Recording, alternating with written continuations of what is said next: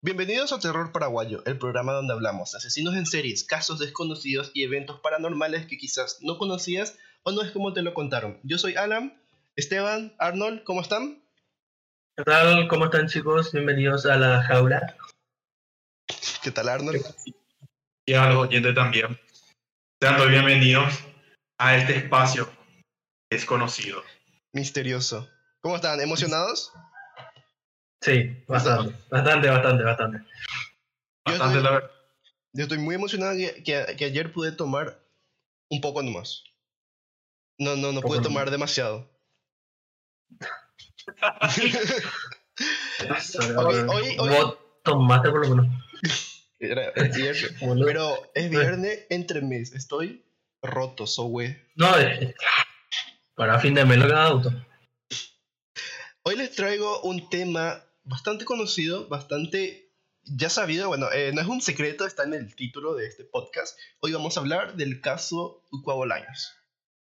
¿Qué saben de esto? Que es- esto es uno de los casos más mediáticos que tenemos en Paraguay, un lamentable accidente. O eso es lo que dicen, porque hay teorías conspiratorias al respecto.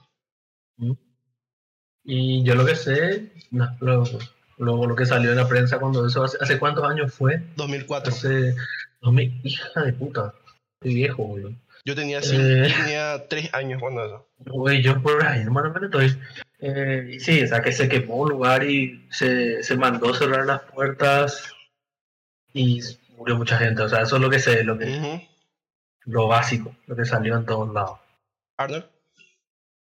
Particularmente del 2004 yo debería de haber tenido unos 12 a 13 años. Eh, lo que recuerdo es de que hubo una explosión en, en el patio de comidas. Creo que era producto por la mala eh, ventilación de, Una, una cosa así. de la cocina, algo por el estilo. Y bueno, para evitar saqueo, ¿verdad? A causa del- del- de la explosión, mandaron a cerrar las puertas. Y justamente ahí ocurrió el lamentable suceso. Que obviamente se llevó a centenares de almas inocentes, la mayoría. Y obviamente abre una brecha bastante grande para poder justamente escuchar historias, testimonios, conspiraciones Exacto. y un montón de cosas más que yo particularmente no puedo saberlo. Yo solamente compré lo que la prensa nos vendía y hasta ahí. Yo en ese momento, como les digo, yo tenía tres años, yo no, no vi nada de la prensa, o si vi ya no me acuerdo. Yo esto lo investigué de nuevo, otra vez, ya con más edad, y eso te da más posibilidades, ¿verdad? Porque cuando lo ves en la prensa, eh, tendemos a pensar, más cuando somos chicos, tendemos a pensar que la prensa es un lugar que es lo que dice que es, que te vende la información, que te da el- la posta, que ahí no hay mentiras, pero no te das cuenta cuando vas creciendo que, eh, que los medios, que las prensas, cuando comparas un canal de noticias con otro, que tienen ciertos tintes que llevan la información para un lado, para el otro, y eso cuando investigas en foros, ves, comparas informaciones, eso eh, ahí te puedes dar cuenta. Qué bueno que mencionas esto de que cerraron las puertas, porque hay toda una historia, hay, todo, hay muchos testimonios de parte de, de la gente que ayudó, de parte de la gente que no ayudó, porque hay eh, personas malas involucradas en esta historia, hay desde teorías de conspiración política hasta gente que le echa la culpa a ritos satánicos. Hay de todo. Así que yo creo que sería bueno empezar y ver qué tal nos va. Ok. Transcurría el año 2004 en Asunción. El presidente era Nicanor Duarte Frutos. La albirroja había conseguido la medalla de plata en los Juegos Olímpicos de Atenas de ese año. En ese contexto, muy alegre, sucedería uno de los siniestros más desastrosos que Paraguay vio en tiempos de paz. Esto es Terror Paraguayo. Bienvenidos al caso Ucabolaños.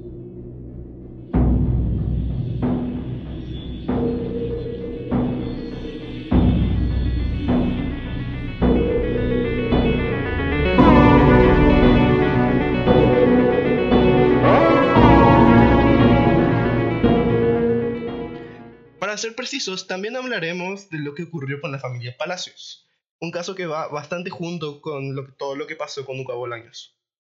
Es bastante conocido la familia Palacios. No sé si llegaron a escuchar de ellos. Yo la verdad no. Estoy... Ok. La, No, no familia, me suena.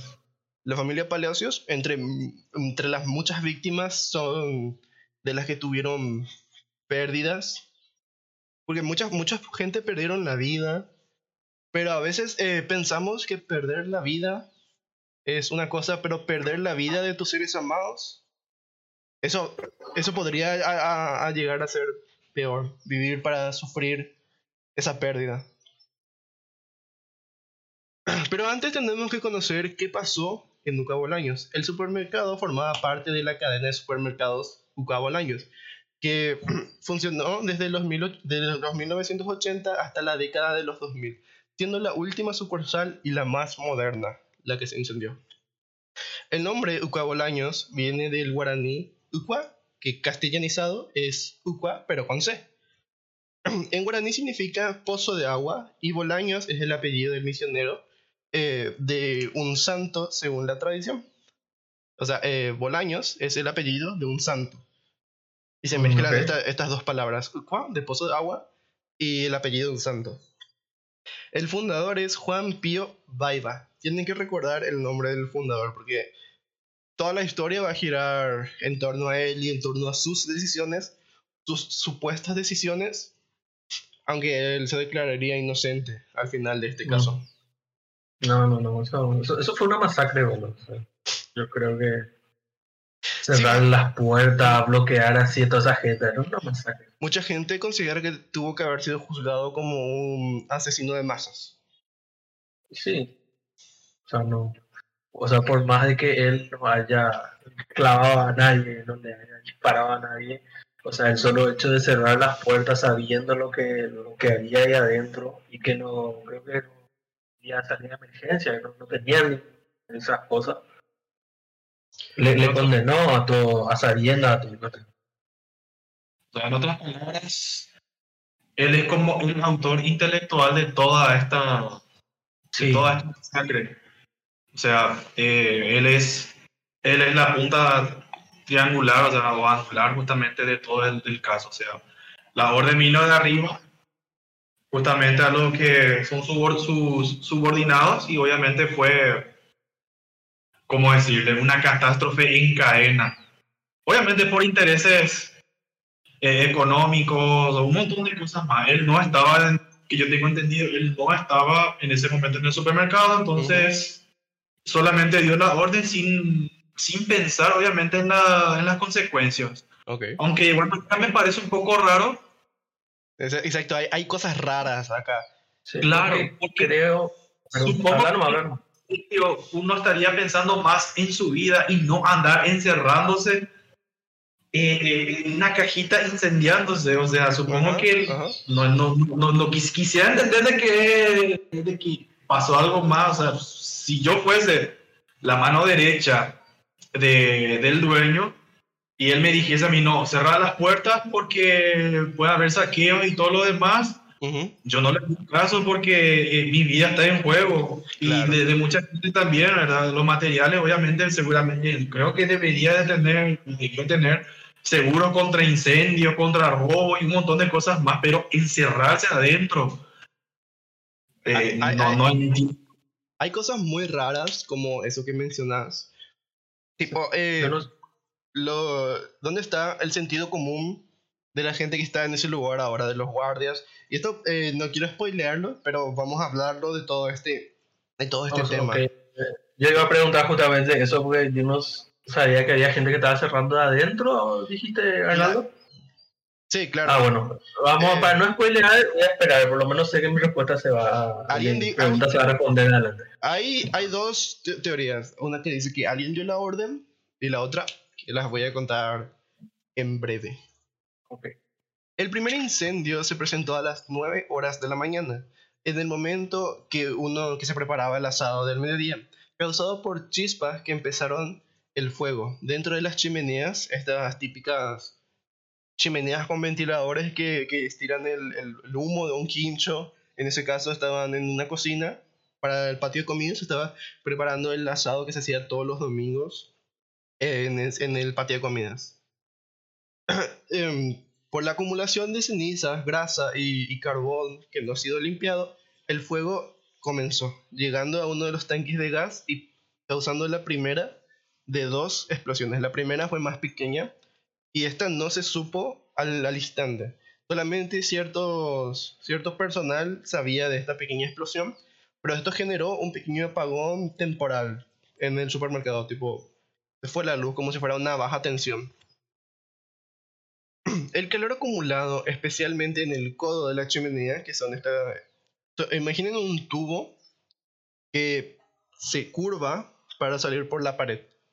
Eso es No. ilegalísimo. Cualquier conducto de aire tiene que ser recto hacia arriba, porque el aire va a subir. Esto de No, claro, y el, y el hollín se queda, si es curvo, el hollín se queda como en el doblez claro. y, y se tapa. O sea, sí. Esto, eh, en este caso, esta chimenea tenía forma de S. Era, hacía una cosa extraña para salir por una de las paredes. Eh, de hecho, se salía por una pared y pasaba por un cielo raso y llegando hacia el exterior. ¿Por qué? Bueno, acá voy a eso, son cosas que por ahorrar unos centavos les parece más fácil pasarla por el vacío entre el cielo y el, el ti- el techo y el cielo raso, pasar un tubo por ahí, que abrir el techo, que es más caro económicamente hablando. Expandiéndose por encima del cielo raso del tinglado, el fuego comenzó a correr lentamente a través de todo el cielo raso. Imagínense que el techo de la cocina y la panadería que estaba cerca son las primeras partes donde empieza a quemarse, no, no, no empieza realmente a quemarse en un suelo, donde es eh, hasta la vista de todos. Porque yo al, al investigar un poco estuve pensando, ¿no tenían extintores o algo de la gente que cuando empezó el fuego, digo, porque ningún Mm. fuego empieza así con una explosión fuerte, sino que tiene que calentarse, humear un- y después choca con alguna fuente de, de explosión. Pero lo que dicen que esta pequeña explosión pasó desapercibida, por lo que no sé qué tan fuerte tuvo que haber Tan sido. pequeña, porque una explosión que igual de todas formas se escucha, o sea, por Claro, lo menos se claro. escucha si explota. Ahora que haya empezado un fuego así, pues, eso no es una Ujú. explosión, o sea, un fuego que se prende. Luego, alrededor de las 12 horas, eh, la presión debida provocada por el fuego aumentó dentro del cielo, del cielo raso. Eh, esto produciéndose porque chocó con el calor que también estaba emanando la panadería en ese momento.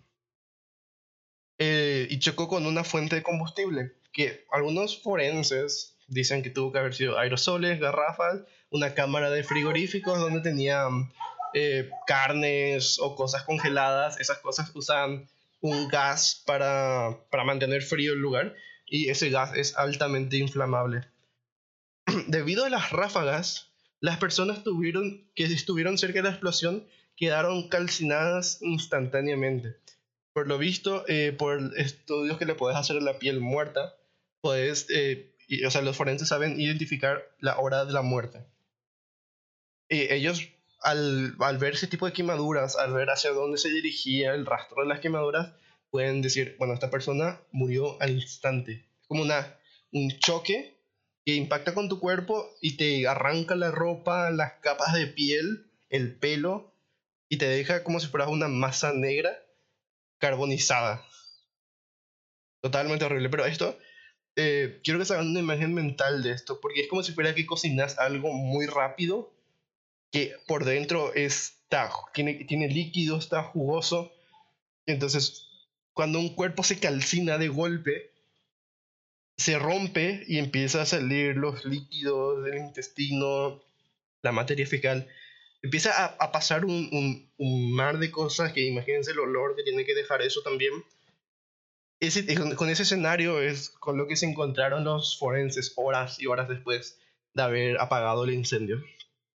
En el local estaban, estaba lleno, era fin de mes, imagínense, típico súper de fin de mes, lleno, había, el súper daba abasto para poco más de mil personas y había entre 800 y 1000 personas ese día. Debido a que muchos paraguayos habían cobrado el sueldo de fin de mes. Además, era domingo, día donde la familia va, iba, iba frecuentemente a ese patio de comidas, porque era un lindo lugar para ir a almorzar con la familia y con un menú bastante variado. En estos casos, el protocolo es evacuar a las personas calmadamente y esperar la ayuda de los bomberos o las personas que vengan a ayudarte. ¿Qué creen que pasó en este caso? De hecho, todos sabemos ya este, esta decisión o no, decisión que dijeron, fuck, cerremos las puertas. Pero eh, esto provocó que las salidas se llenaran de gente tratando de salir, empujando las puertas y se fue la luz. Al llegar a las puertas, descubrieron que estaban totalmente cerradas. La gente que ya empezó a percibir humo, todavía no había fuego como tal. O sea que toda la gente se dio cuenta antes de que haya un fuego incesable. Solamente ya murieron las personas que estaban cerca de, lo, de las fuentes de gas, que murieron por, el, por la explosión, calcinadas. Pero después las personas que estaban en el salón, cerca de las cajas, percibieron humo y el estruendo. Y dijeron, vámonos. Fueron a las puertas y se encontraron con las puertas totalmente cerradas. Ah, hija, o sea que, o sea, hubo ese primer, o sea, hubo el segundo, el Ujú. segundo, la segunda explosión el- se escuchó, la Sí. gente trató de salir y ya estaba cerrado. Ya estaba cerrada ya. O sea, el primer, el, el primer fuego, ¿a qué? Sí, no. El primer fuego se detectó, se cerró las puertas Y ya estaban para cerradas. que, para que, para, para que cuando todo el mundo sepa que esté todo cerrado y nadie puede Y salir. ya, ya no se intente más crear un quilombo ahí. Eh, puta, ellos, o sea- porque algunos ya detectaron el primer fuego. Eso seguramente se avisó y dieron la orden. Bueno, esto lo vamos. Yo creo, quiero pensarlo. O sea, obviamente yo no creo que el, que el dueño, al menos yo no soy de los que creen que el dueño lo hizo a propósito. Porque obviamente es, sí. eh, tiene mucho valor ahí su, su empresa, su negocio, era su último su última sucursal, la más moderna. Yo no creo que él haya realmente querido destruirla. Por lo que pienso que digo, que dijo, a lo mejor puedo solucionarlo y si dejo que la gente sepa, va a haber quilombo. No, claro, pero es, yo creo que es un poco el- lo que pasa después, porque vos, vos decís, bueno, está en tu casa, escuchar, mira, hubo una pequeña explosión acá, se quemó algo, y es como, eh, bueno, y, y cierren todo para que la gente no se asuste, no robe nada, pero después cuando te llega un saber, mira, explotó, hay un incendio, la gente se está asfixiando adentro, y es como, ah, dejó cerrado, En ese quiero mom- decir, no, en no, entonces, güey, qué puta, o sea, En ese momento, la, Arnold, O sea, que me llama bastante, pero bastante la atención, ya teniendo en cuenta todos los datos, toda la información que comentaste, es de que no, no funcionaron los sistemas contra incendios, por ejemplo. ese, ese es uno. Eh, un supermercado del nivel de aquí, o sea, de- de- del Bolaños de aquella época, como todos los otros supermercados, ¿verdad? Ya sea mini super y todo lo demás, deberían de tener algún sistema contra incendios, contra cortocircuitos o algo por el estilo. Y bueno, supongo que la explosión ya en la cocina, bueno, eh, revienta y bueno, debería de eh, encenderse los, los sistemas contra incendios, ¿verdad? las típicas aspersores. Ujú, ujú. Sí, exactamente correcto. Y no funcionó ni en la pequeña explosión, ni mucho menos en la segunda. Y también, ¿verdad? Obviamente, donde está el salón de ventas con las cajas, ¿verdad? Que es mucho más grande. No tenían detectores de humo, que, que estaban Está raro. muy. Y, eh, eh, qué bueno que mencionas eso porque efectivamente es uno de los puntos donde la gente que dice esto es una conspiración porque en ese momento había un intendente que estaba por asumir la intendencia de Asunción que tenía fuertes relaciones con Juan Pío Vaira no es Pío Vaira perdón es Paiva Juan Pío Paiva Eh, es Pío un poco Paiva. raro su, su apellido. Entonces, lo que ellos estaban diciendo es que esta explosión fue para eh, dejarle mal parado a esta gente, a su socio, a él, porque es eh, el amigo del que dejó que 300 personas se murieran. ¿Cómo vas a confiar en él? Eh, algunos creen que ese es uno de los posibles puntos donde más conspiración hay. Hay unos cuantos foros donde se, se discute ese tema. y funcionó, o sea, como que hubo esa, ese, esa réplica esa repercusión contra el otro? O el no? intendente que iba a subir realmente no llegó a subir como intendente. Pero Se- se eso perdió. fue uno. Se perdió Eso fue la uno- historia. Ah, o sea, eso fue uno de, lo- de los. O sea, de las razones o no se sabe, como que no. No, sé. no, es es una conspiración. La, la- la noticia, nadie de estos del medio dijo nada al respecto. Todos trataron el tema como lo que yo también creo que es un accidente causa de la poca pre- prevención antisiniestros que tenía el señor Pío Vaiva, Vaiva en este super como en su otro super. Porque ellos tenían sistemas de aspersores, tenían extintores, pero por lo que dicen los relatos, los extintores estaban todos vencidos, estaban para, fi- para figuretear nomás. Los aspersores estaban, pero no estaban conectados a fuentes de agua. Eso es una negligencia de la gran puta. Sí, yo creo que este es el problema. La falta de mantenimiento, la corrupción de sobornarle al a la persona de sanidad, la, corrupción de sobornarle a la persona de seguridad. Para, ahorrar plata. claro, me, me es más barato comprarle a este tipo que llenar un aspersor de cuánto sabe, quién sabe cuántos litros de Eh, agua. En total, O- ¿hace cuánto, ¿hace cuánto no se incendia un super? No va a pasar nada. Claro. Bueno, ¿Hace cuánto que se, se incendia mi super? Nunca se incendió. Yo tengo cinco, una cadena super de 5 super, 6 super. Nunca se me incendió. ¿Qué se va a incendiar este? ¿qué le vamos a meter el más, el más, el más avanzado? Exactamente. Y realmente se sabe que por eso se causó el incendio, por la acumulación de grasa. Una cosa que falta de limpieza nomás. No es ni siquiera un mejor También, sistema, sí. ni nada, ni cargar aspersores de cuántos millones. Falta de limpieza fue lo que ocasionó el fuego. Y si no, no, no, es tan, no es, es tan tacaño como para no pagar un sistema de limpieza para su para la evacuación de- del aire caliente, pues yo no creo tampoco que haya cargado los aspersores o, o pagado los extintores o tener o educarle a su gente como para que sepa cómo reaccionar en casos de incendio. Yo, yo creo que realmente va más por ahí. Esta, a mí me gustan las conspiraciones, pero creo que esta es un poco Es una negligencia muy fuerte. Claro, es, es un poco agarrada con los, con los con las pinzas, no, no, no está muy bien estructurada.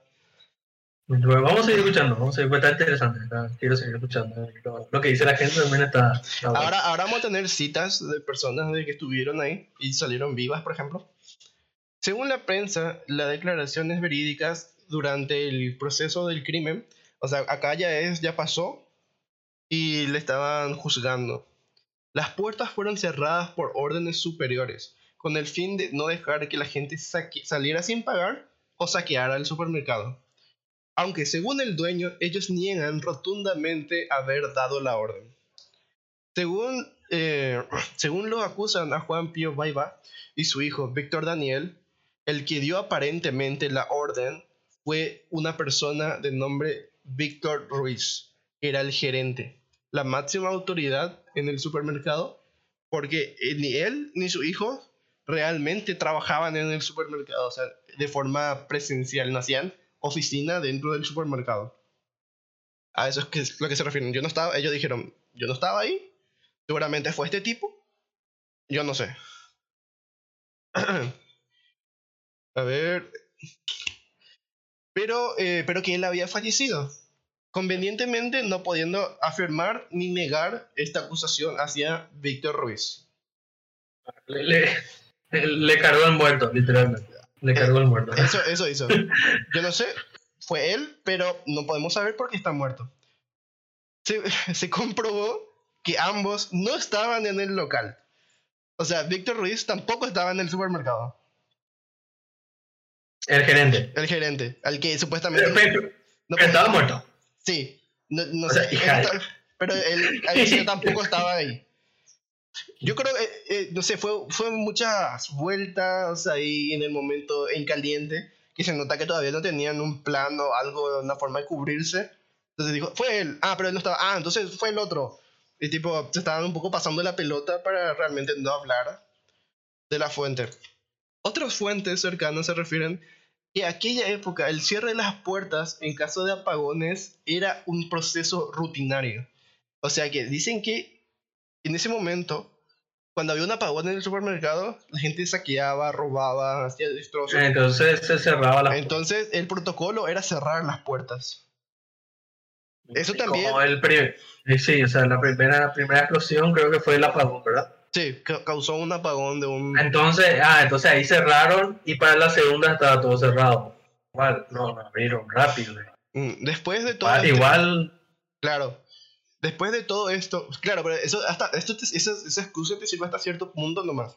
no es claro, porque es como que cuando vos ves que la gente Ya está. corriendo, hay humo ahí, puedo abrir la puerta. pues. O sea, Claro, tipo, no, no roben nada, dejen que se queme. Que, que, Sí. que- que- ¿A quién piensa eso? No, y claro, es como que mejor que la gente lleve todas las cosas que no superan adentro. O sea, total, la mercancía de la tierra. Claro, la- la- ¿Sí? Realmente tengo muchas incógnitas, cuestiones a que de repente no me dejan, no me dejan tranquilo. Es como que hay que resolver. Haciendo un flashback a todo lo que estábamos hablando nuevamente. Había comentado justamente las falencias estructurales que fueron obviamente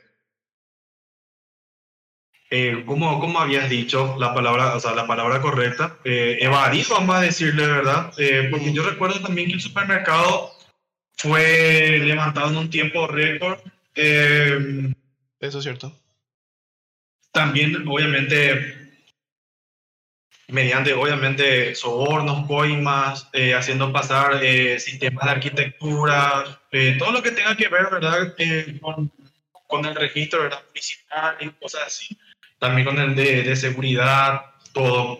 Y a mí lo que me llama la atención de todo lo que estamos hablando es de que, además de que no haya tenido, obviamente, eh, un sistema de, de ventilación, obviamente, de la cocina eh, apto, adecuado, es más, juega justamente con, la, con el sentido común de la gente, tampoco tenía los, los aspersores, sistema de contra, contra incendios. Me dijiste que tenía también muy frecuentemente apagones y un supermercado de aquellos entonces como no tenía de repente un generador o por el estilo, obviamente teniendo en cuenta que tienen un montón de frigoríficos y no solamente eso, ahora el último tema que estamos tocando es de que eh, el sistema de seguridad para que la gente no haga, eh, no, no ande saqueando, eh, vamos a decirle que su sistema contra robos eh, es a- es- es- funciona a sangre, o sea, el guardia de seguridad se tiene que ir y tiene que cerrar y tiene que candadear, ni siquiera es electrónico, o sea, Ajá. tiene que haber alguien involucrado que tiene que recibir órdenes del superior para que éste se vaya y cierre las puertas, no es electrónico, o sea, eh, me llama la atención porque se volvió como una cadena justamente de gente cómplice, tanto voluntario como involuntario, que viene a ser otra vez voluntario porque por más de que vos no quieras, estás directamente involucrado Ujú. con el hecho. Y me, da, me, me parece muy, muy llamativo lo primitivo que era muy por encima de esa fachada. Era el supermercado, por lo menos, más moderno de aquella época. El que a simple vista te, te impactaba, porque no había, no había supermercados, por ejemplo, de, de ese nivel visual, eh, estructural. No había, eh, era imponente la fachada, pero hasta ahí. Yo, eh, escuchando esto, puedo decir, parece un súper, ahora, parece un súper del 2021 en Paraguay. Que hay un guardia y el guardia cierra la puerta, el guardia abre la puerta. Que na- realmente yo no conozco un súper donde sea electrónico el cierre. Sí sí, va- está un guardia con su escopeta ahí, en la puerta, o sea, ahí sí. en la puerta siempre. Y de hecho, eh, por ejemplo, ustedes conocerán el experimento que realizó Stanley Milgram, un psicólogo de la ¿No? Universidad de Yale. Llevó a cabo un experimento en 1961 donde se medía la di- predisposición de la gente a aceptar órdenes, aunque estas órdenes aparentemente dañaran a un tercero. Esto, con cual- esto, esto reveló que más del 90% de las personas están predispuestas a hacer daño contra otro si una figura de autoridad es quien da la orden. En este caso, en este experimento, él era un psicólogo, mm, tenía toda la pinta de, profesional de la salud, tenía su bata, su, su información y él había dos personas. Uno estaba en una sala, que es el sujeto de experimento, que es la persona que no sabe nada de qué está pasando, y del otro lado de la habitación había un actor que fingía recibir descargas eléctricas cuando el sujeto presionaba un botón. Entonces el psicólogo le decía, presiona el botón con tantos eh, de electricidad. Él presionaba y lo único que podía escuchar es los gritos de dolor del actor, que realmente no estaba sufriendo dolor, pero que estaba fingiendo sufrir dolor. Entonces, gente llegó hasta extremos de dar descargas que mandarían tres veces a una persona cuando el otro de la otra habitación decía que por favor paren, que ya no quiere seguir con el experimento, que, que está sufriendo demasiado, que cree que le va a dar un ataque al corazón. Y la persona, en el 90% de los casos, seguía con el experimento hasta donde el profesional dijera. Eso habla bastante de la naturaleza humana de seguir órdenes, de, de, la poca... O sea, la gente sí se sentía mal, pero sentía que por no... No, era culpable completamente porque no era el que daba la orden, o sea, era como yo, yo solamente hacía órdenes, no fui yo, a mí, me, a, mí, me mandó. Por obedeciendo órdenes, la responsabilidad está totalmente cargada sobre otra persona. A otra persona. Esto, por ejemplo, también fue declaraciones de, de, gente que seguía, de gente que estaba muy metida en la SS en los tiempos de la Segunda Guerra Mundial. Ellos hicieron actos atroces que son hasta considerados crímenes de guerra, pero ellos podían hacerlo porque tenían una figura de mando que ordenaba esto. Obviamente esto no justifica nada, ni nadie puede ser justificado con una excusa así. No, claro, pero sí, yo creo que un poco más eh, va eh, más que la naturaleza humana, un poco la, la, figura y el concepto de autoridad que tenemos, porque siempre es la figura de autoridad el que ordena al final del día, el que es la cara pública, el responsable de las cosas. Entonces yo creo que va más como que nosotros decimos, bueno, o sea, por más que yo haga la cagada, si él ordenó, él es la autoridad.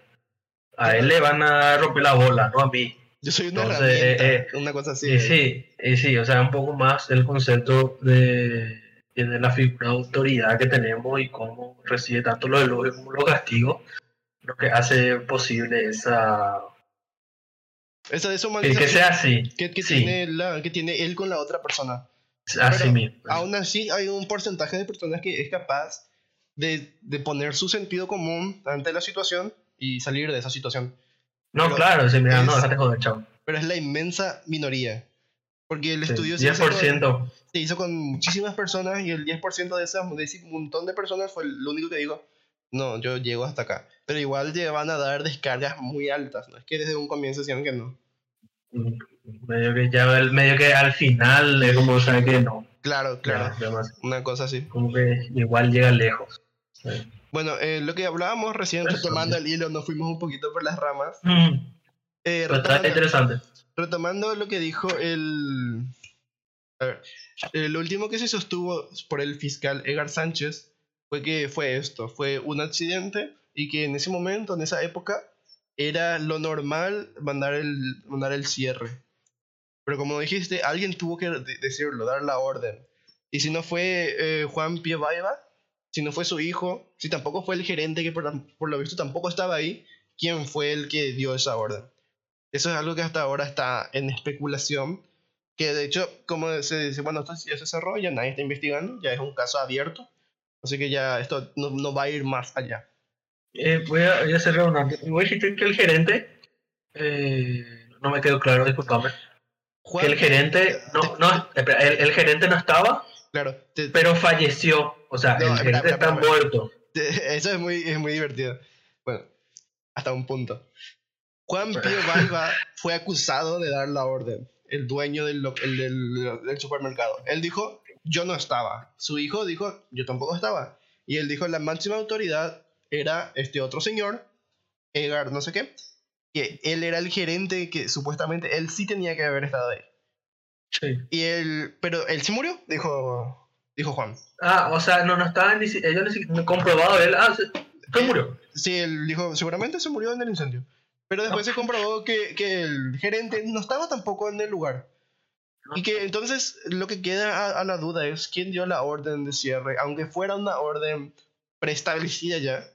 Alguien tiene que... Alguien, eh, claro, o sea, si el gerente no queda en mando, alguien tiene que...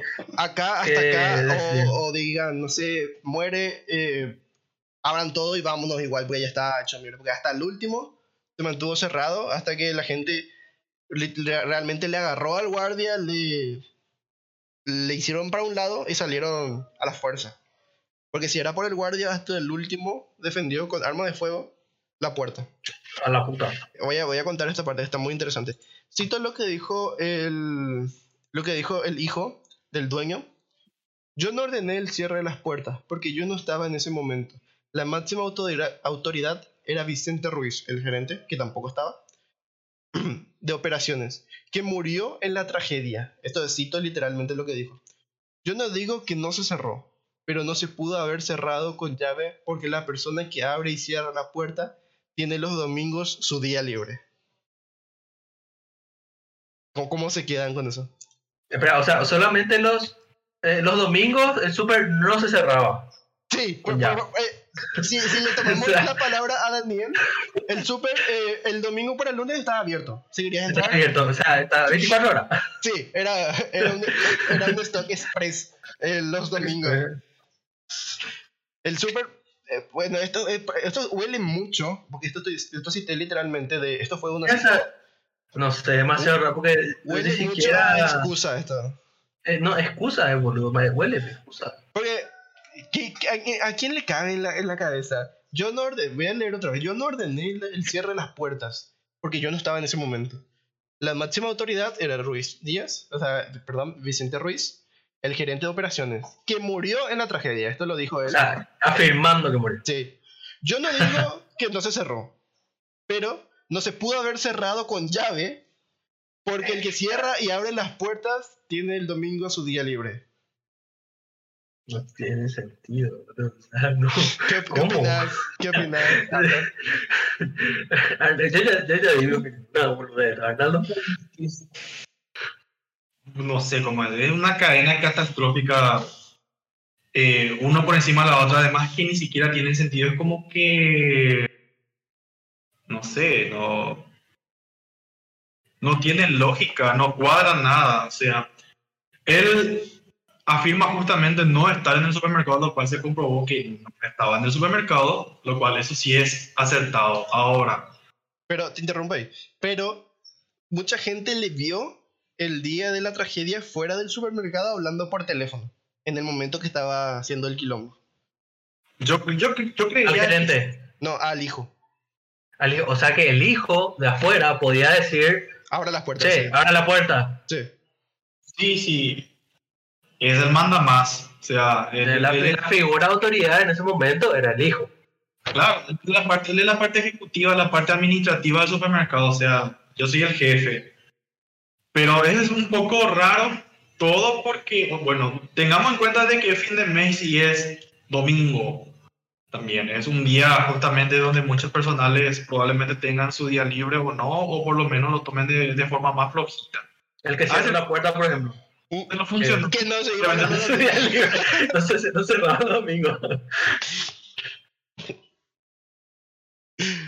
¿Hablamos ya? Sí, sí. no.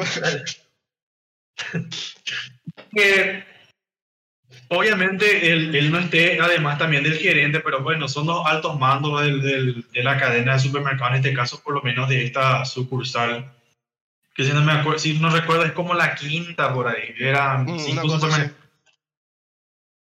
Y que, como por ejemplo se abrió el supermercado, siento que, vamos a decirle que el, guardia justamente, o por lo menos el encargado de abrir y cerrar el supermercado tenía su día libre. Y eso, eso cita literalmente. El Es que, espectacular. cierra, el que cierra y abre la puerta tiene el domingo su día libre. O sea, no, él, no, espera. O sea, en síntesis, el sábado, Se o sea, de sábado al lunes, no, O sea, no, espera. porque él eh, no, cierra el sábado la noche y se va. no, no se abre el super el domingo, no Sí. se abre. Se le- Bueno, les quiero comentar la cadena de mandos de un supermercado para más o menos ver cómo es. Porque está el director general, que sería en este caso Juan, el dueño. Después está el director financiero, el director comercial, el director de operaciones, que en este caso el director de operaciones sabemos que es eh, Víctor, que es el gerente, que fue acusado de estar muerto, pero se supo que al final él no estaba en ese lugar ese día. El director de tecnología, que yo creo que no tenían ni director de tecnología, tendrían un director financiero que, eh, como clásica empresa de antes, es el propio dueño. El director comercial, que es el que hace la estrategia de marketing y tal, no creo que exista tampoco. Y el director de operaciones, que sabemos que no estaba. Fuera de ese rango, que serían los jefes, está eh, tipo el director regional, que sería lo que nosotros conocemos como jefe de salón de un supermercado, el que está paseándose por las cajas, que soluciona algún problema con un cliente. Y después ya no, ya no hay más. Está los directores de cada zona, por ejemplo, el director de la carnicería, que sería el, el, más antiguo en la carnicería. Y así. Después ya no hay nada. Después están los guardias que le responden a cualquiera que esté por encima de su rango. Ya sea el director de zona, el director regional, o al director de operaciones o al jefe. Que en este caso, eh, por, por lo que vamos a saber, el guardia, si es que lo tomamos como ellos dicen, el guardia sabía que si había apagón tenía que cerrar y él dijo, no sé nada, yo cierro y ahí muere. Y trató de hasta el último, con toda su fuerza, peleándose con muchas personas, mantener cerrado.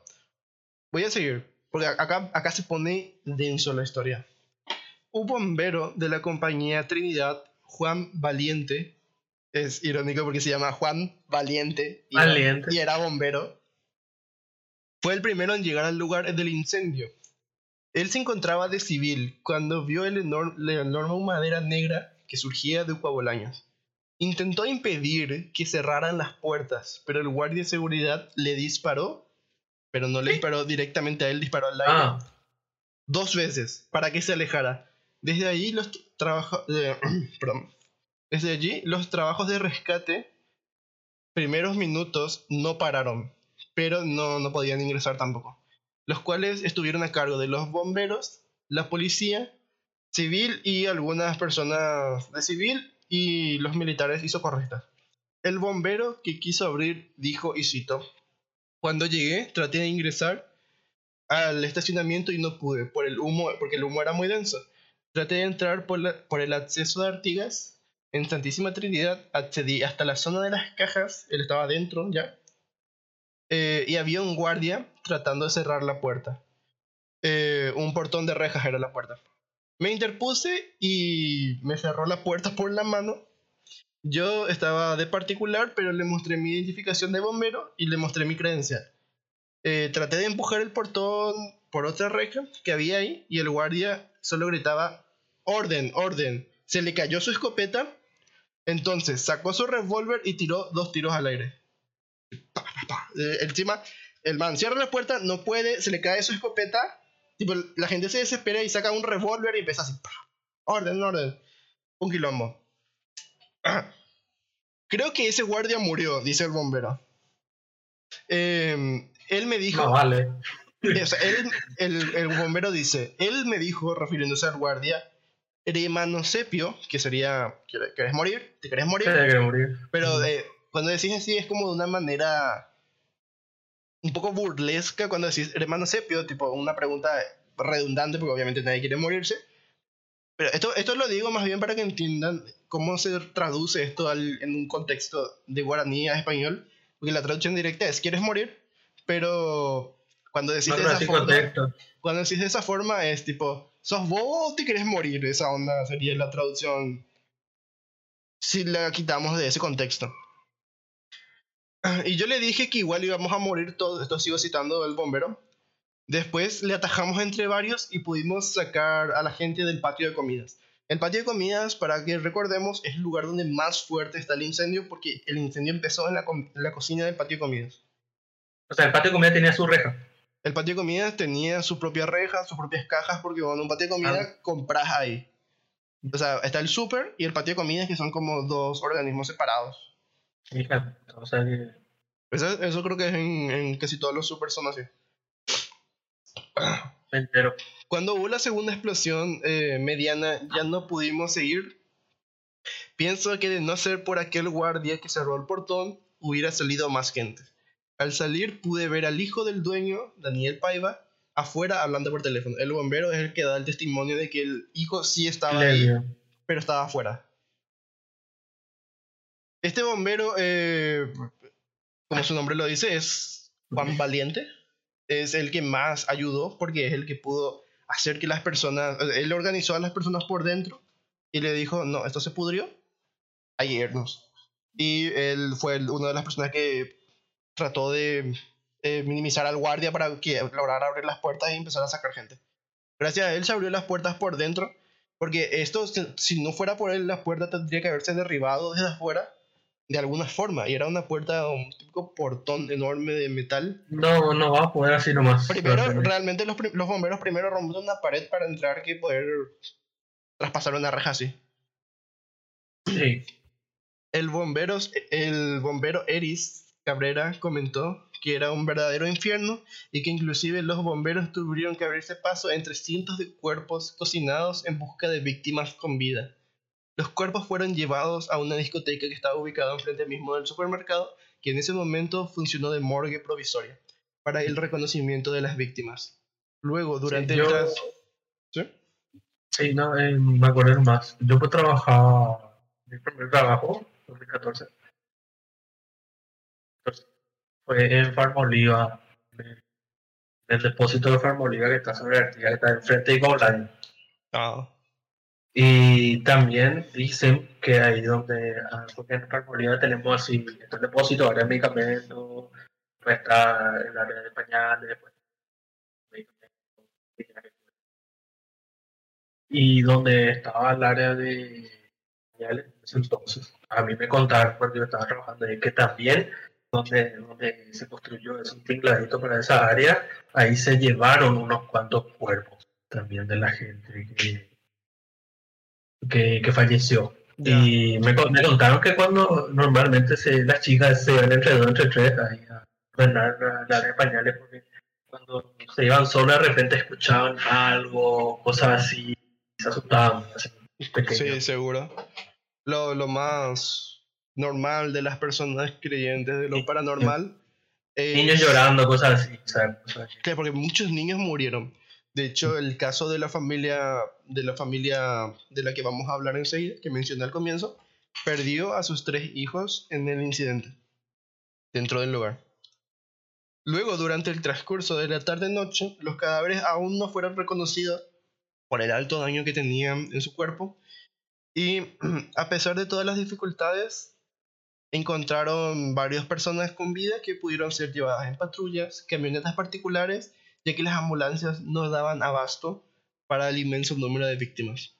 Todo este proceso de rescate duró varias horas. Para extinguir el fuego se necesitaron la presencia de más de, de, más de 50 vehículos de bomberos y más de mil bomberos activos en el mismo incendio. Y fueron ayudados a la vez por miembros del ejército y la policía. Para dimensionar la magnitud, más de 100 cadáveres quedaron prácticamente irreconocibles debido a la gravedad de las quemaduras, hasta el punto de quedar gran parte de su cuerpo en cenizas. Algunos eran torsos, solamente había cráneos con pedazos, pedazos, de carne. De hecho, la gente en la explosión, de, no, muchas de las que estuvieron más dañadas, de hecho, estaban despedazadas. Calculo que fue por el momento de la explosión salir volándose. Sí, ahí creo que yo escuché, eh, me va a confirmar que los que estaban ahí en el lugar donde explotó la cocina, que se quedaron las fibras de su cuerpo así por la pared con una mancha negra.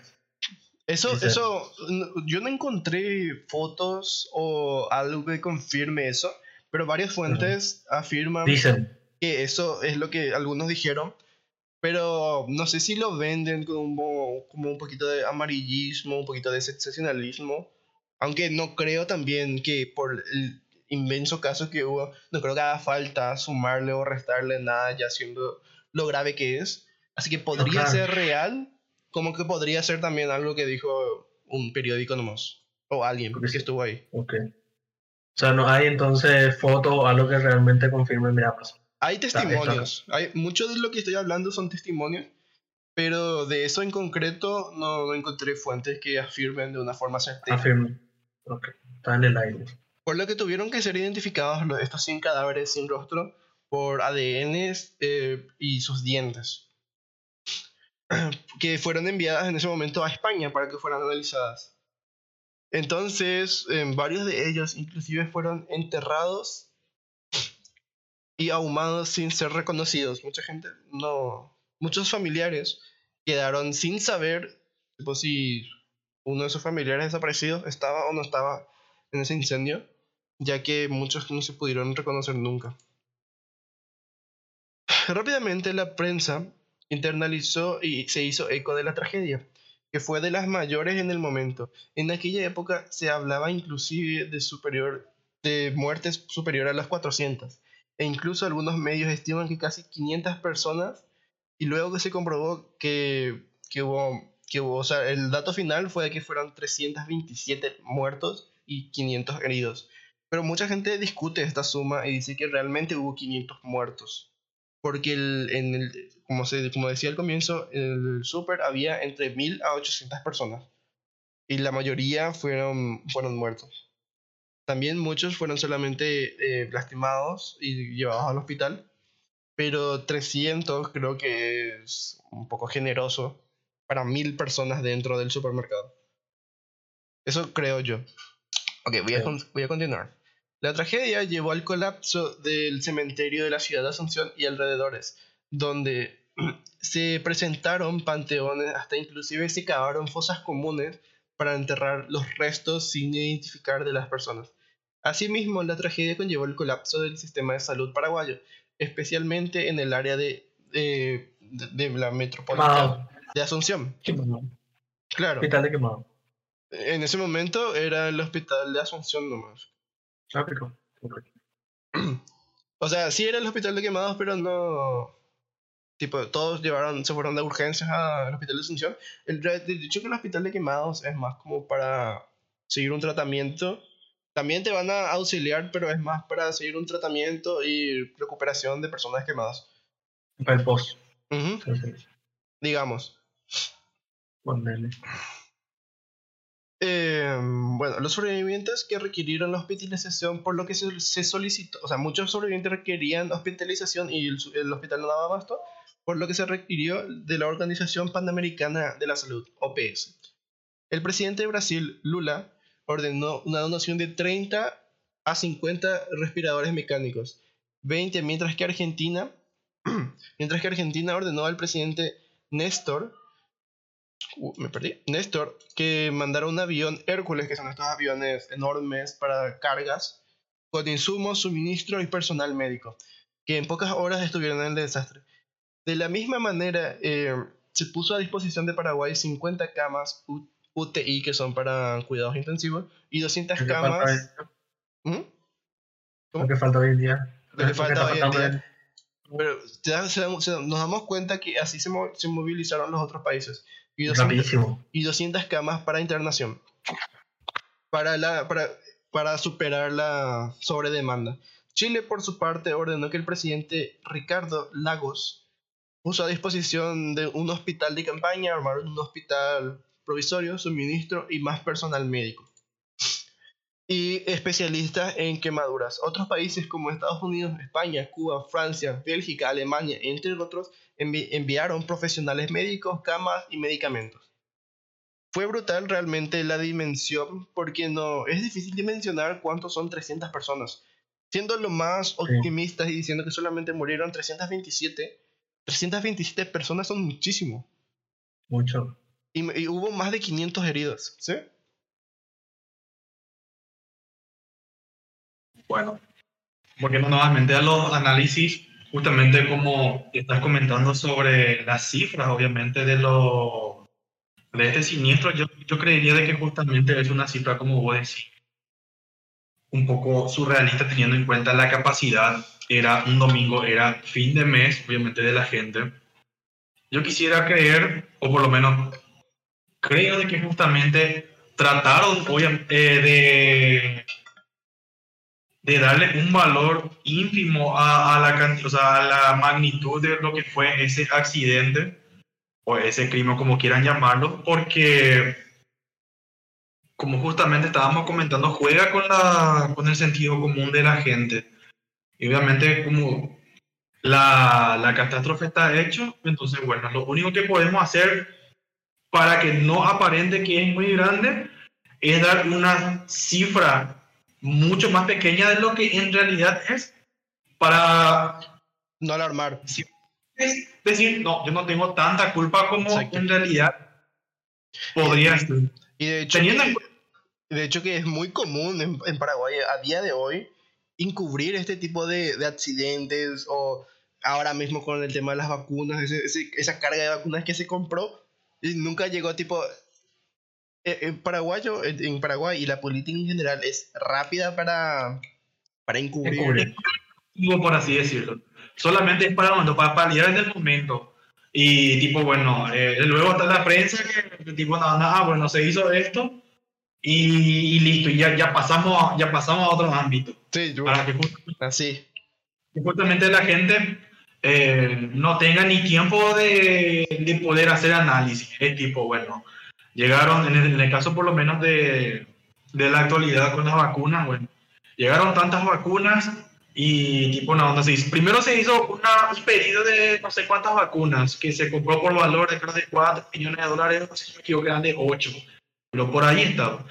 ¿Y qué pasó? Que más llegaron esas vacunas. Entonces llegaron las donaciones, pero no le daban esa información veraz de qué es tipo de donación, sino que llegaron tantas vacunas, van a ir a este centro, a este centro, a este centro, a este centro, y, y eso, al día siguiente ya comienzan las vacunas, se vacunó tantas personas, pasamos ya a otro, a otro ámbito, hubo menos muertos, no te da una explicación, profunda en el análisis, sino que parece que es un flash informativo de lo que se está haciendo como para poder evadir justamente la responsabilidad, en este caso por lo menos financiera, también de logística y un montón de situaciones más. Yo creo que esto mismo también, eh, no precisamente de la misma manera, se aplicó a, a, este, a este accidente. Obviamente, estoy mencionando, hubo fallas justamente de seguridad, hubo fallas de, de, logística, hubo fallas de arquitectura, hubo un montón de, de, situaciones. Entonces, ¿qué pasa? Bueno, tras todas esas negligencias, o sea, no es tanto falla, es más negligencia. Claro, falla es algo accidental. Ellos apostan, no pagaron. fue, fue, fue, fue una negligencia. O sea, el, no, es una falla, es lo mismo que mi opinión. Mi opinión es que no fue un, un, un accidente, esto fue un crimen fue un delito, porque se saltaron muchas pautas que están dentro de la ley para evitar este tipo de cosas. Entonces, esto fue un delito, o sea, más que un accidente fue un delito porque sucedió a causa de negligencias y saltarse la ley en muchísimos ámbitos. Creo que la mejor forma de describirlos es que fue una tragedia ocasionada por un delito. Ok, sí. Porque eh, particularmente no manejo mucho los términos jurídicos pero vamos, vamos a hacerlo tipo de, de, de, manera novelesca. O sea, estamos tipo en un juzgado y tipo, bueno, eh, el caso es que, bueno, se, se le acusa por esto, bueno, en primera medida por este caso, por haber hecho de esta manera, después así, así sucesivamente, y bueno, el veredicto fue tantos muertos, pero ya, antes de llegar a esos muertos, esto ya estaba ya eh, vigente. Claro, sí. Entonces, para que no se vea muy grande todas esas falencias. Entonces, bueno, eh, creo que las cifras oficiales ya del, del último, del, o sea, del resultado final de todo el supermercado es, bueno, tantos muertos, pero bueno, vamos, vamos a tratar de reducir lo máximo posible, ¿verdad? Tipo como para que digan que no era tan grande como en realidad era, pero yo no creo que haya o sea, yo creo que sí. solamente, solamente yo creo que sin contar obviamente los, los, heridos. Sí, no, no solamente los heridos, sino que los acontecimientos posteriores, porque supongo que hay gente que murió en el momento. Claro, gente que... a, a, eso, a, eso, quería llegar. Eso es muy, muy bueno que lo digas. Porque 327 es la cifra que dio el, lo, el hospital de Asunción que trajo a estas personas, pero no se está contando los hospitales de alrededores, esta gente no se fue con un censo como sería en otros países que llega el bombero y los ambulancias empiezan a llevar a un solo organismo de salud. Esto acá, una camioneta le llevó al sanatorio de Ayité, una camioneta le llevó al hospital Asunción, una patrullera le llevó a otro lado. Yo también digo que hay muchísimos muertos no registrados y la suma aceptada es la suma que se lanzó por el hospital públicamente De ahí, de ahí podemos lanzar otra hipótesis de que Juan Pío, el dueño del supermercado, pudo haber sobornado para no tener una tan mala imagen, porque sabemos que esto tuvo eh, consecuencias catastróficas, porque nadie confió más en su línea de supermercado, su supermercado se vendió y se, esta marca se dispersó totalmente. Porque también, pensar que hubo 300 muertes para algo que se unieron tantos países para ayudar, porque se unió, como les mencioné, Estados Unidos, España, Cuba, Bélgica, Alemania, eh, Argentina, Brasil, Chile, todos ellos mandaron ayuda por 300 personas, no, no creo. Aunque, No, y sí, o sea, y Europa, Europa no parece como que de allá se fueron a traer cosas para Estados Unidos, también de allí. claro, no digo que 300 personas sean pocas, claro que son muchísimas, pero para involucrar más de, más de 10 países es un poco extraño, Tiene que ser algo más grande para que o algo esos más... países decidan involucrarse. sí. o algo más largo, como, qué sé yo, un ataque terrorista, un secuestro masivo, no sé, algo así, estoy más... Capaz sean cosas mías y esto sea lo más normal de que se manden... Sí, sí, porque dentro de poco, eh, o sea, dentro de todo no sabemos la política interna de esos países, o sea, de por ahí tienen tratado especial y ah, por cualquier cosa le ayudamos, ¿entendés? O sea, sí, no sabemos. Para dimensionar un poquito, hice un poco este cálculo, que 500 personas darían 45 equipos de fútbol. Para dimensionar cuántos son 500 personas, porque al decirlo rápido es un número, pero una persona, imagínate una persona tras otra persona hasta llegar a 500. Si, si solamente No, son claro, ponerle, ponerle nombre uno a uno, nombre y cara uno a uno a esa persona. O sea, Ahí son después de muchísimas 500 personas es un número. Ahora vos te pones, si a ver, ahora te pones a ver foto con nombre, vas le estás personalizando. Vos, vos con números despersonalizás. Claro, son datos, no son personas. Sí, no son personas, son datos, son números. Muchas personas, obviamente devastadas y enojadas, pusieron en duda las decisiones de, de los directores del supermercado y no dudaron en acusarlos de todas las muertes. Las personas, eh, después de la tragedia, dijo, es culpa de los directores. Por más que sea un accidente, ellos decidieron cerrar las puertas. Por eso toda la excusa de que no, eso era lo normal en esa época, eh, o decir, no, yo no fui, fue el director este, que no estaba, que se murió, que eh, fue todo un quilombo. Los primeros días posteriores al incendio aún estaban en duda el movimiento, el cual indicó de cerrar las puertas, y personas del FBI y agencias especiales de departamento, alcohol, tabaco, armas, fuegos y explosiones, que sería la ATF, y algunas, algunas posibilidades se barajaron, que era una explosión de garrafas de la cocina, del patio de comida, explosión del sistema del líquido de gas, que serían donde están las carnes y así. Eh, esto organizó el incendio, que no fue algo premeditado, porque mucha gente dijo que esto fue algo relacionado con las Torres Gemelas del 2001, porque en ese momento acababa de pasar ese tema. Porque en 2001 eh, las Torres Gemelas pasó lo que pasó. 2004 es una época, tres años después, es nada. está pa- todavía ahí. para está todavía ahí. nosotros, para nosotros es un tema histórico porque ya pasó hace 20 años. Pero en ese momento eran tres añitos, nada no había pasado. Y otros incidentes como el 11 de marzo, y así, mucha gente qui- quiso relacionar. Sin embargo, los investigadores del FBI que estaban eh, sobre el caso, de FBI de, de- de Estados Unidos, dijeron que no, ¿Esta es seria? que fue un accidente. Claro, para, para imaginar lo serio que fue, agentes del FBI intervinieron en, Vinieron. a investigar qué pasó. Porque en serio hubo una duda real de que fuera un atentado terrorista. Una historia que genera impotencia en todos los paraguayos debido a la poca precaución que hubo de, de los dueños del supermercado y su falta de mantenimiento que fue el que provocó, aunque sea 327 muertos ese mismo día. Esa cifra es debatida por algunos, como ya les comenté, que sostienen que fueron más de 400. Aunque hay ciertas historias en torno a lo ocurrido en el incidente de Cuabolaños, la familia Palacios, es de la familia que les mencioné al comienzo, es una de las más notorias, ya que obtuvo una, ya que ganó una demanda contra el supermercado, más específicamente contra Juan, por un millón de dólares, ya que la pareja perdió ese día a sus tres hijos y el señor Felipe y su esposa María quedaron gravemente heridos, incapaces de continuar una vida normal. Si vemos las fotos del señor Felipe, él quedó desfigurado de la cara, Eh, se quemó todo, la señora no recibió tanto daño en la cara, pero sí en otras partes del cuerpo. Estas, estas fueron de las pocas personas que realmente pudieron ganar una demanda contra el supermercado. Ganaron un millón de dólares que mm, hasta años después estaba todavía en duda de que se iba o no ser pagado. No pude encontrar más información al respecto de que sí o si no ganó la demanda, pero tenían todas las de ganar en el momento que la noticia estaba en su auge. O sea, no hay. No hay algo certero. Hay gente que dice que sí, sí ganó, pero no hay una noticia. Ah, no, que se, diga- no se sabe. No, hay. no hay una noticia que diga, eh, sí, Juan Pío le pagó, Juan Pío Pío le pagó su un millón de dólares que el juez eh, dictó que debía pagar.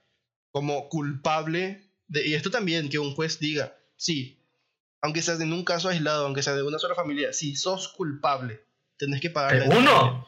Si sos No, culpable es- de es- esa familia, si- no, culpables todos. Claro, eso. Si el juez dice, sos culpable, por más que le te- tengas que pagar solo a esa familia, porque eso es lo que dice el juez, en teoría sos culpable de todo lo otro que pasó. Eh, Sí. Ah, Esta es una, la historia de, de la familia Palacio es una de las tantas que se vivieron en el, en el, el 1 de agosto del 2004.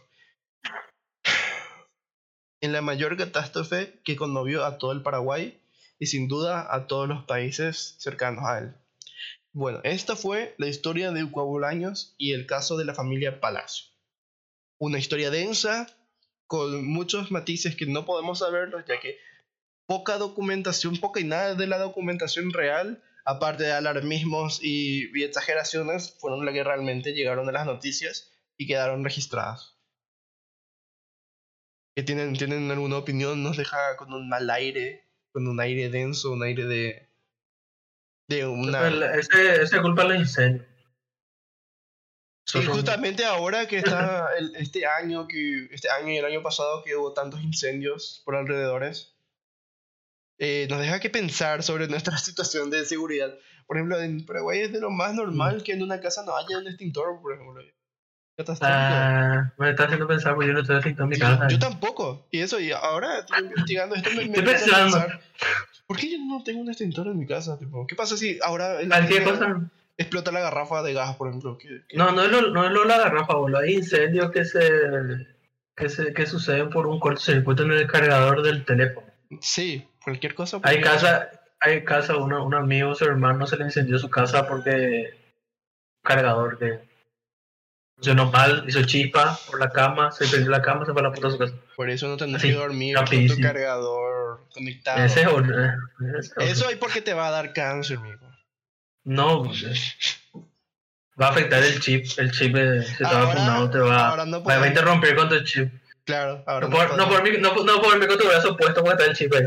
Sí, te voy a quitarte el brazo, pues el brazo te da Va cáncer. a dormir. Te cargar aparte de ese. Parece que Arnold quería comentarnos algo. Sí, yo tengo eh, una. Hay una opinión nada más. Eh, obviamente, creo que esto va a generar un, debate, va, va a generar bastante polémica, pero creo que es un punto que, que sí se debería de tocar.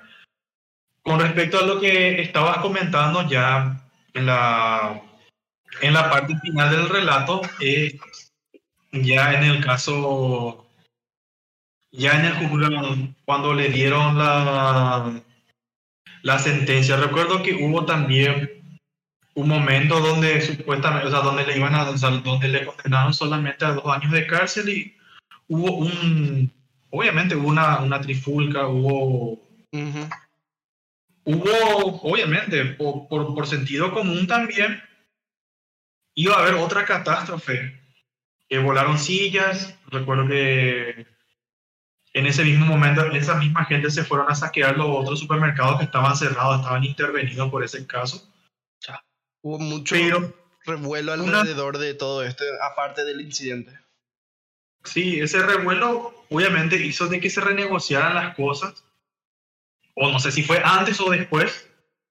Pero si mal no recuerdo, era de que él había propuesto la idea de que el supermercado obviamente sea ya parte de, de todas las víctimas, de los familiares de las víctimas fallecidas, como también de las víctimas que fueron directamente afectadas por esto. ¿cómo iba a ser eh, el acuerdo de que todos ellos iban a ser accionistas del supermercado? Todos iban a ser dueños del supermercado. Eh, ya de ahí en más, como para que él pueda quedar en paz también con ellos. ¿Qué quiere decir esto? De que obviamente eh, ellos van a cobrar una indemnización, creo que era de por vida, de lo que genera el, el, supermercado. O sea, supongamos que en aquel entonces había cinco, o sea, una cadena de cinco supermercados Bolaños, que no recuerdo alguno era el Bolaños Botánico, fue el que se quemó, después estaban los Arcos, que es actualmente Salema, y otros dos más, otros tres más que no recuerdo su nombre, pero cada uno tenía un, un identificativo particular. Entonces, supongamos que hubo 300 27 víctimas habías dicho, dado como dato. Sí, dado, como eh, certeramente esas. Dijeron que fue el dato oficial. Dato oficial dividido en ese entonces por lo menos por cinco supermercados. Que obviamente le van a trabajar, van a ser accionistas, van a cobrar y van a tener probablemente su. Van a tener decisión. o sea, una, una regalía que tienen. Claro, una regalía obviamente por los daños y beneficios, pero así también eh, una indemnización de por vida por, por todos los daños causados. Claro, realmente... Sí. Eh, es un poco extraño porque al pensarlo como empresa, una empresa al tener tantos accionarios, no, no se podrían reparar, porque bueno, vos al ser accionario minorista, que serías, supongo, recibiría una parte muy pequeña de realmente, o sea, sería una ganancia ínfima que se paga por año a un, un accionario minoritario. Además, en este, eh, todo esto pasó un poco tiempo después. El supermercado, por las críticas, el dueño vendió el supermercado. Vendió los otros cuatro que tenía y disolvió la marca y se mandó a volar. Sí, es más de esa mancha imborrable, por justamente disolver y dejar el pasado. A lo que quería llegar es lo siguiente. Eh, obviamente se hizo nuevamente un juicio y se le dio a él una pena de, de 10 años, lo cual él ya, ya cumplió, ya cumplió su pena. Podría ser justo, podría ser injusto para... Es lo que la ley dice. Justo, difícilmente. Totalmente. Pero lo que, la, la pregunta de repente, o sea, la, la, incógnita, no es la incógnita, sino algo de repente que me deja un poco pensativo es que ¿qué hubiese ocurrido si es que la gente hubiera optado eh, por ser accionista? Y bueno, eh, sería, lo, sería lo mismo. ¿Cómo?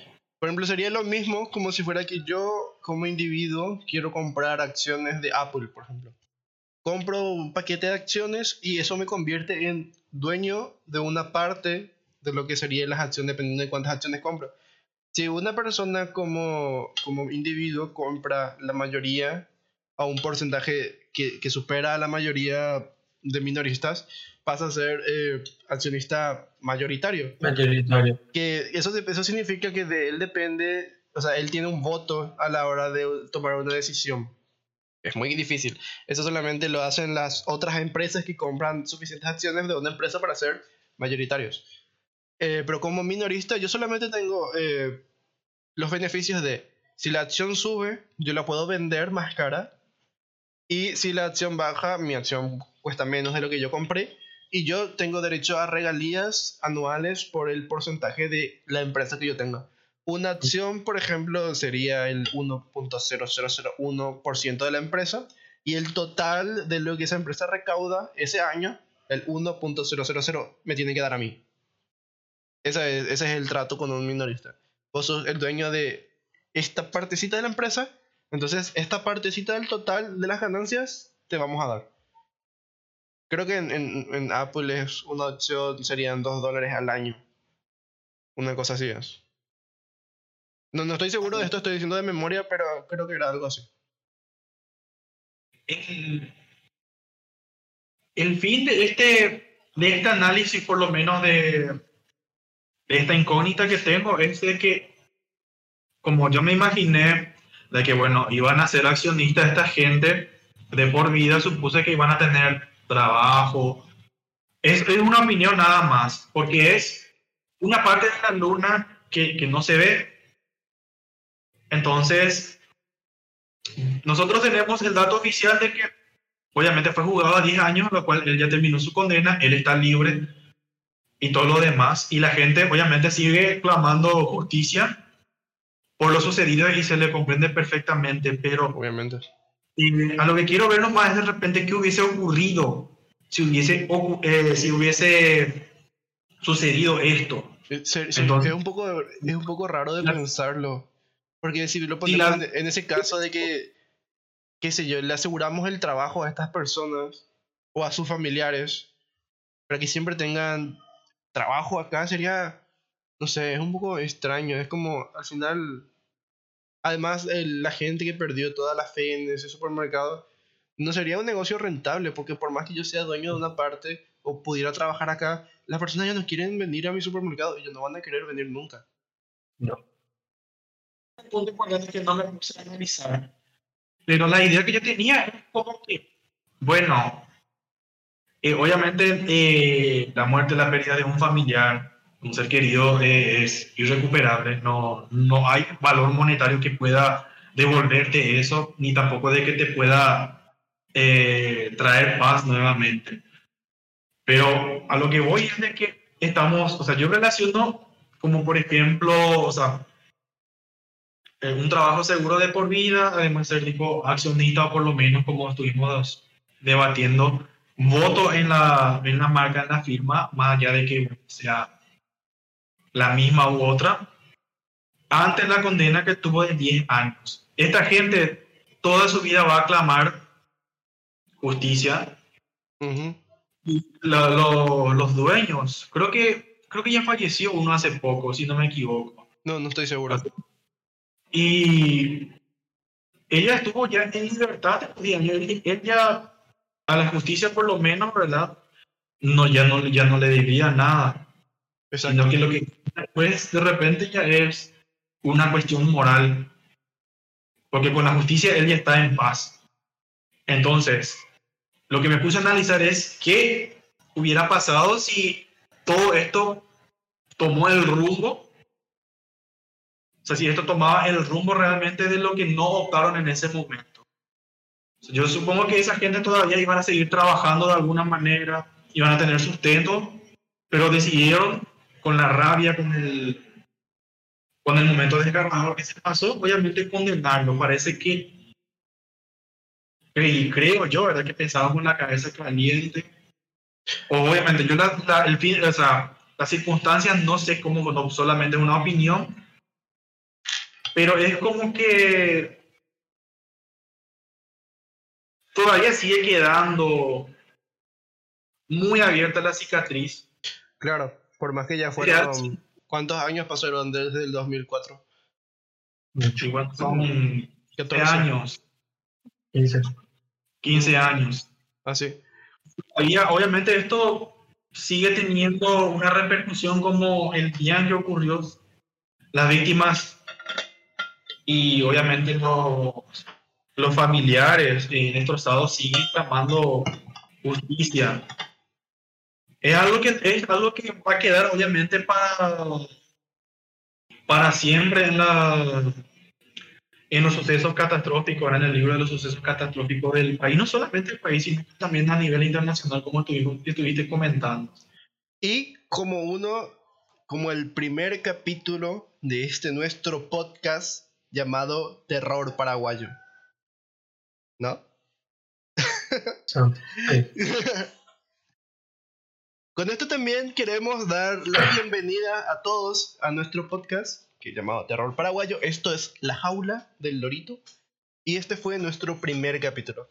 Eh, en esta ocasión yo les narré esta historia, este suceso. Yo soy Alan Ledesma. Me pueden encontrar en las redes sociales como Señor Alan, en Twitter, en Instagram, en Facebook, aunque no reviso mi Facebook. Y eh, Esteban, Eh, yo estoy como esteban.sánchez.py. Instagram me puso automáticamente ese nombre, no me juzguen. Eh, Facebook como Esteban Sánchez, no tengo Twitter. No. Es un señor ya, no le pidan Twitter. No, eh, me, puede- me pueden encontrar en Orkut y en Messenger. no. Envíenme, envíenme un zumbido.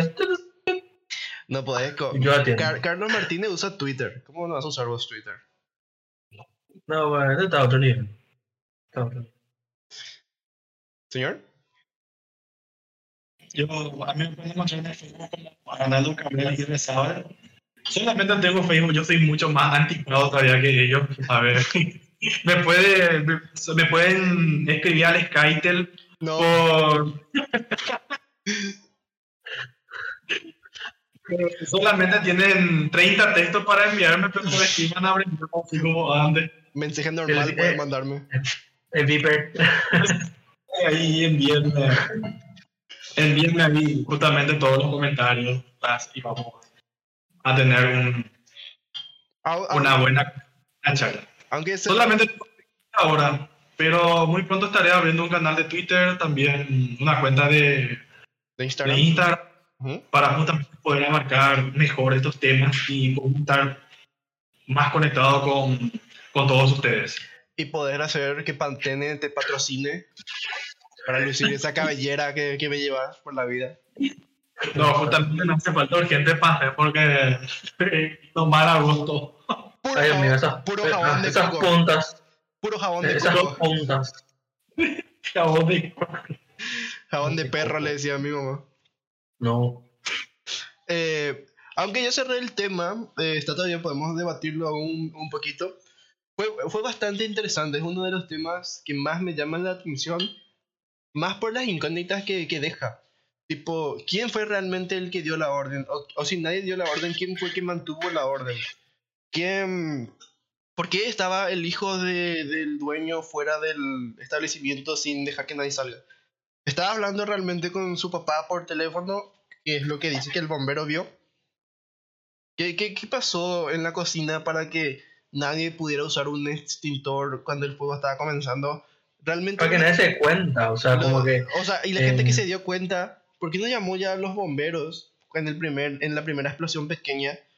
Eh, ¿Sabían usar extintores? Realmente, como dijo Arnold, ¿tenían carga de los extintores o los aspersores? ¿Qué pasó con todas esas medidas de prevención que, como sabemos, si en la cocina fue una falta de, de, de mantenimiento lo que ocasionó el incendio? Por lo que yo sostengo que también fue una falta de mantenimiento lo que impidió que el fuego se apagara.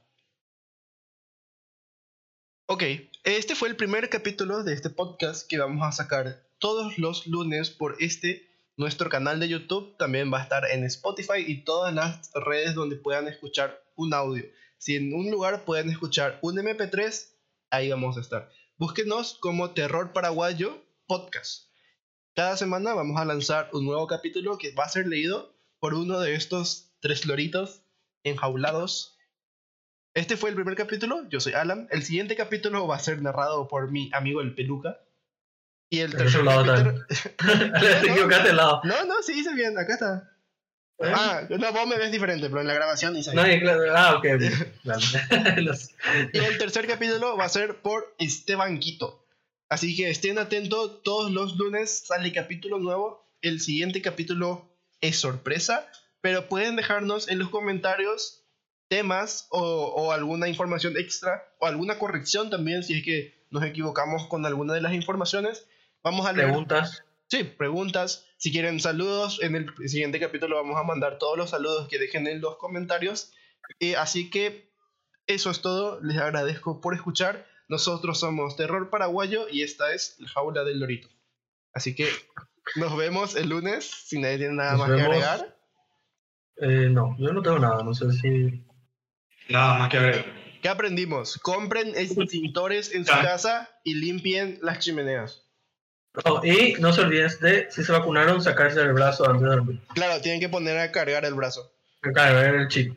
Sí. Si no, te quedas sin saldo. en- sí, tu brazo no anda así. No, brazo no anda. Está apagado. Yo, por ejemplo, en el colectivo pago con mi brazo, como hago así. Y pago con el brazo el pasaje. El brazo. Está bueno ese. Bueno, nos vemos. Este fue todo el capítulo. Hasta la próxima. Adiós.